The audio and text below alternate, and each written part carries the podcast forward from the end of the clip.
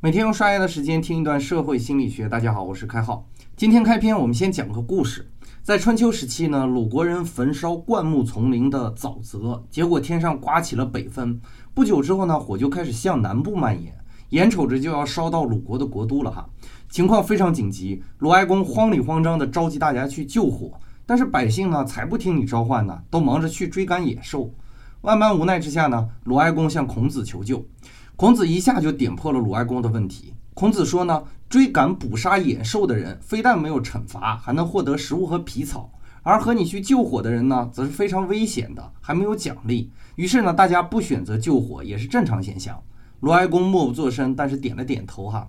孔子接着说，事情非常紧急哈，咱们国库也没有多少钱，所以赏赐这条路是行不通的，咱们只能通过惩罚的方式让大家服从。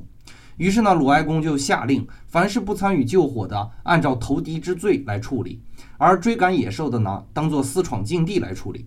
法令呢还没有遍布全国，大火就已经被扑灭了哈。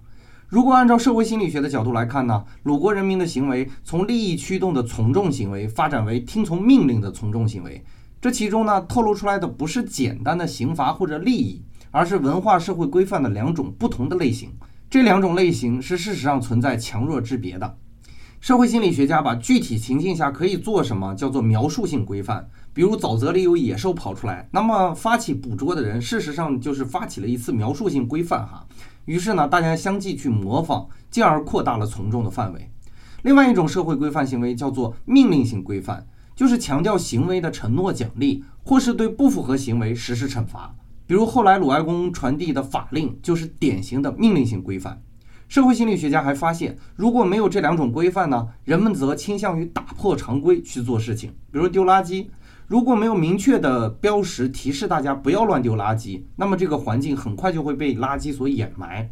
而如果一个脏乱差的地方呢，有人发起继续破坏环境的行为，被其他人看到了，那么其他人也会大概率的跟着去丢垃圾。而如果是一个干净的环境下呢，有人乱丢垃圾，那么其他人跟风的现象则会少于前者。也就是说，有人发起破坏环境的行为，这是一个典型的描述性规范，这样的影响甚至还不如环境本身对大家的影响要大。但是如果可以唤起命令性法规，那会怎样呢？比如在一个脏乱差的地方，有人弯腰捡起了不慎掉在地上的垃圾，那么看到的人再次破坏这个环境的可能性就大大降低了，因为捡垃圾的人让大家意识到乱丢垃圾是不对的，而这种指示呢，正是命令性规范。简而言之呢，对于从众行为的诱导，从力度来讲，命令性规范要大于环境本身的影响，而环境本身的影响则大于描述性规范。